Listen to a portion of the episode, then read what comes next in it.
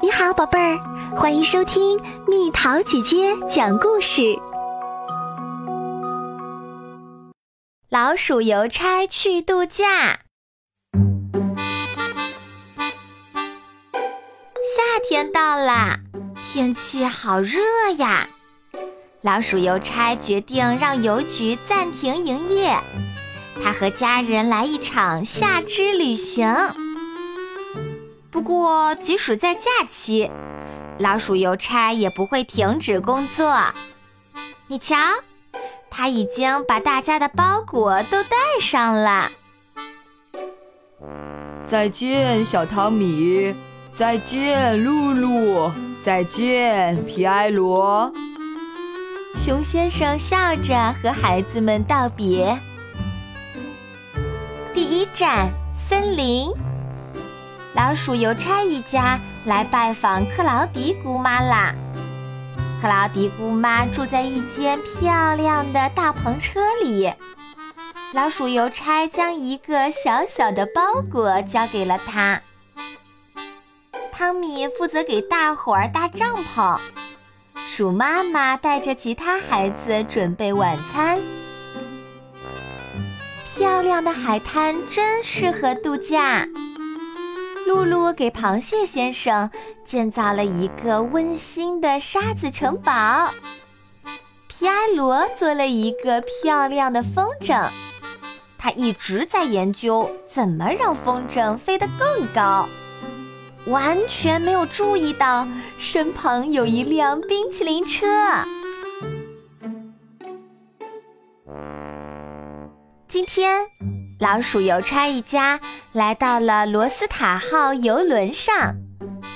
这艘超豪华游轮上有优美的音乐剧和五星级饭店。汤米，小心点儿，海洋里随处都有危险。接下来，老鼠邮差一家又来到火山岛，给他们的老朋友送包裹。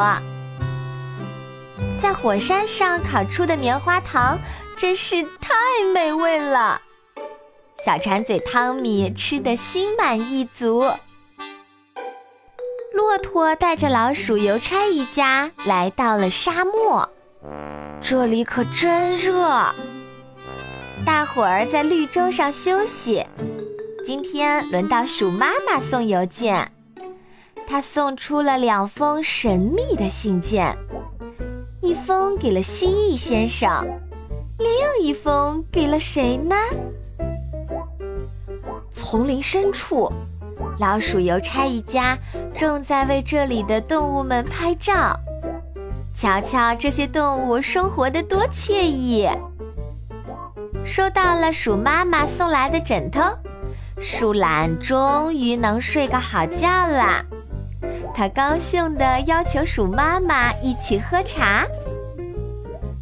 哟吼！老鼠邮差一家来到了城市。熊先生，这是您的表妹寄来的蜂蜜。汤米真诚地说：“这家店的蛋糕真好吃。”咦，皮埃罗去哪儿了？离开了喧嚣的城市。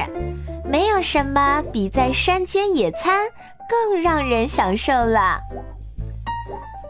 这些长靴真漂亮，冬天穿一定很好看。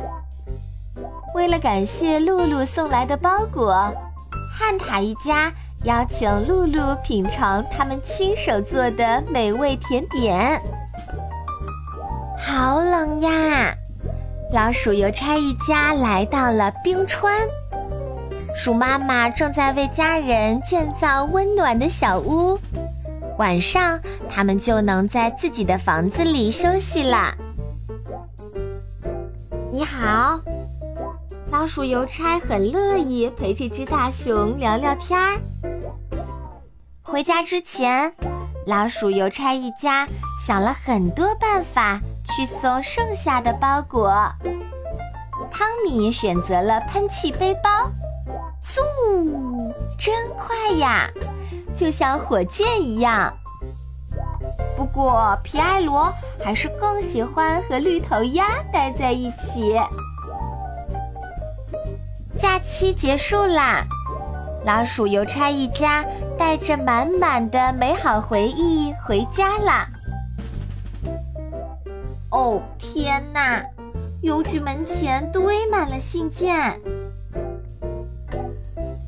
天，勤劳的老鼠邮差又要踏上新的旅程啦。